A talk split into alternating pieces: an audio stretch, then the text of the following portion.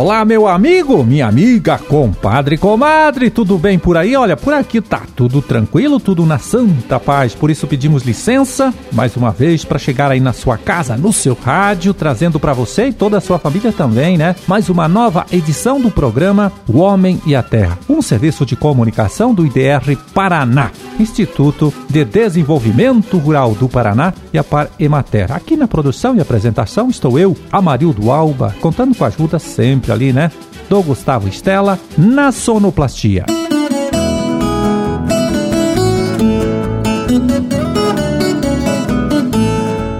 Cinco de março de 2021, sexta-feira. Vamos ver aqui, sexta-feira com a lua entrando na fase minguante, às dez e meia da noite. Dia da Integração Cooperativista e Dia Mundial da Oração.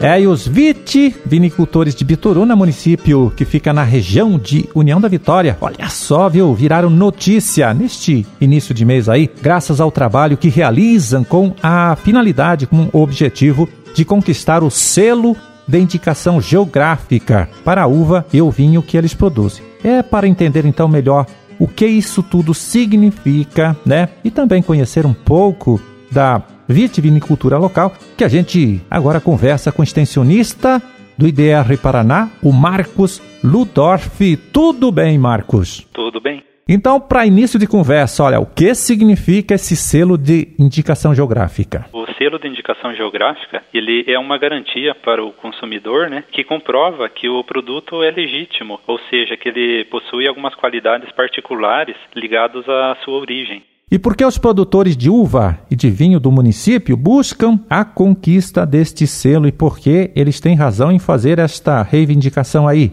Então, esse selo de indicação geográfica né, dos vinhos de Bituruna, ele é o reconhecimento do produto. Então, que ele é um produto diferenciado é, e que é produzido no município, né, com características ligadas à localização geográfica, ao clima, à forma de cultivo e, e a própria forma de fazer o vinho, né, de fabricação. Então, é um processo que atravessa gerações e que dá muito orgulho para nossa gente. E o objetivo final é agregar valor ao produto. Marcos, quantas famílias hoje em Bituruna lidam com a produção de uvas e vinhos? Bom, é, de uvas são mais de 90 famílias produzindo, né? Que dá uma área aí cerca de 85 hectares em produção. Já de vinhos são quatro famílias que possuem vinícolas e produzem comercialmente, e mais alguns pequenos produtores que fazem o vinho para o consumo. E qual é o volume dessa produção, Marcos? A produção hoje, nessa última safra, ela chegou a mais de um milhão de quilos. E você acredita, Marcos, que a conquista deste selo de indicação geográfica pode ajudar bastante a valorização do produto aí do município? Sim,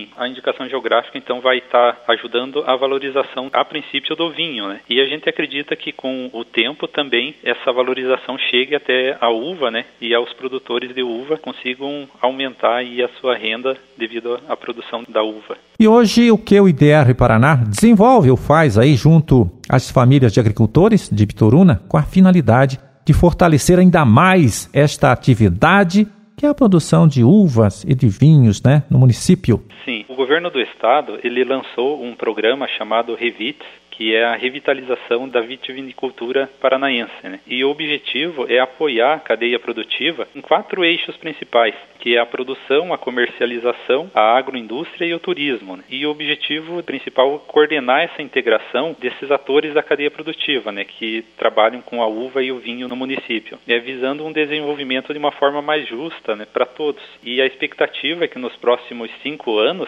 a cadeia da vitivinicultura paranaense né, esteja bem organizada e competitiva. Tá certo, Marcos. Olha, muito obrigado pela sua colaboração, por falar com a gente. Tudo de bom aí para vocês, hein? E até um outro dia. Eu que agradeço e até a próxima.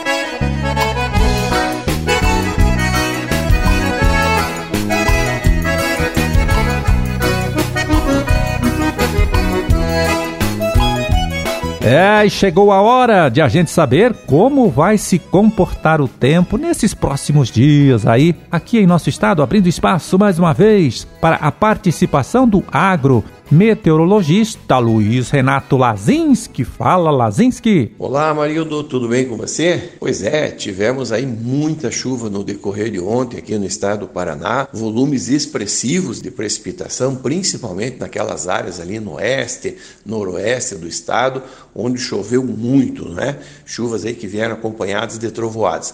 Na verdade, nós tivemos uma área de baixa pressão passando aqui sobre a região sul do Brasil, que provocou essas chuvas volumosas. Hoje é sexta-feira, nós temos uma frente fria que chegou aqui ao estado do Paraná. Ela está aqui sobre o estado, já deixa o céu nublado, encoberto, com chuvas ao longo do dia. O sol praticamente não aparece hoje aqui em nenhuma das regiões do estado, né? E essas chuvas ao longo do dia vêm acompanhadas de algumas trovoadas isoladas. Amarildo, a partir de amanhã, no sábado, essa frente fria já se desloca para a região sudeste e o tempo melhora bastante principalmente naquelas áreas oeste, sudoeste e sul do estado, onde o sol deve predominar nesse sábado. Aqui nessa região central, leste e também boa parte do norte do Paraná, ainda teremos muita nebulosidade, intercalando períodos de sol com períodos de muitas nuvens e pode ocorrer nessas áreas algumas pancadas de chuvas aí isoladas, mas de fraca intensidade ao longo do dia. O domingo aí sim vai ser de tempo bom, tempo firme, o sol predomina em praticamente todo o estado do Paraná e a chance de chuva é remota. Se ocorrer alguns pontos muito isolados do leste, e também do norte, mas são chuvas fracas e muito isoladas, não é? E a partir de segunda-feira o tempo firma bem mais, não é, marido? Nós vamos ter aí um tempo bom, um tempo firme e o sol predomina em praticamente todo o estado do Paraná na maior parte da próxima semana, segunda, terça, quarta, quinta-feira. Chance maior de chuva na próxima semana só a partir de sexta-feira e sábado no outro final de semana, não é? Então é uma semana de tempo firme, de tempo bom. Se ocorrer alguma chuva, vão ter aquelas pancadas de chuva de verão entre o final da tarde e noite, mas em áreas muito isoladas, não é? Então é um tempo aí que permite atividade no campo, pessoal que está colhendo, o pessoal que está plantando milho e safrinha, pessoal que precisa fazer algum tratamento. Vai ser uma semana muito bom para atividade no campo. As temperaturas ainda permanecem amenas, não sobem muito em função da passagem dessa frente fria, né? Faz até um pouco de frio, principalmente aqui no sul do estado, madrugada, amanhecer de sábado e também de domingo, as mínimas ali pode chegar entre 12 e 14 graus, não é? E nas outras regiões aí as máximas não passam muito dos 30 graus até domingo. A partir de segunda, terça-feira, aí sim, voltam aquelas condições mais de verão, as temperaturas já sobem um pouco mais e vão subindo gradativamente, passando dos 30 graus ali no sudoeste, oeste e norte do Paraná e nas outras áreas entre 27 e 29 graus, algumas áreas aqui chegando até próximo dos 30 graus. Então, marido, eram essas as informações que nós tínhamos, não é? Vai ser uma semana muito boa para atividade no campo. O pessoal aproveita aí para colher e também para agilizar aí o milho safrinha, não é? O plantio do milho safrinha. Um grande abraço a você e um bom final de semana a todos. Valeu, Lazinski. Olha, muito obrigado. Um forte abraço para você também. Bom final de semana e até a próxima terça.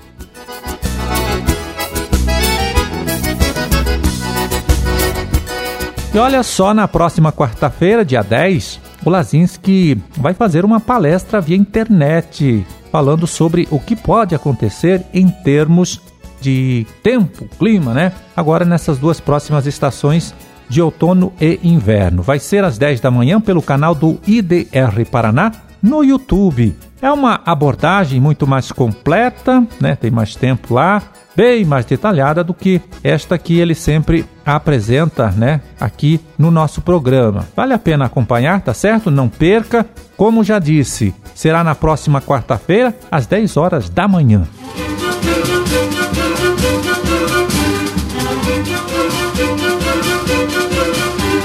Bom, meu amigo, minha amiga, terminamos a nossa empreitada de hoje. Vamos ficando por aqui, torcendo aí para que todos vocês tenham uma ótima sexta-feira e um excelente final de semana também. E até a próxima segunda, então, quando estaremos aqui de volta de novo, né, trazendo para você, para toda a sua família também, mais uma nova edição do programa O Homem e a Terra. Um forte abraço Fiquem todos com Deus e até lá.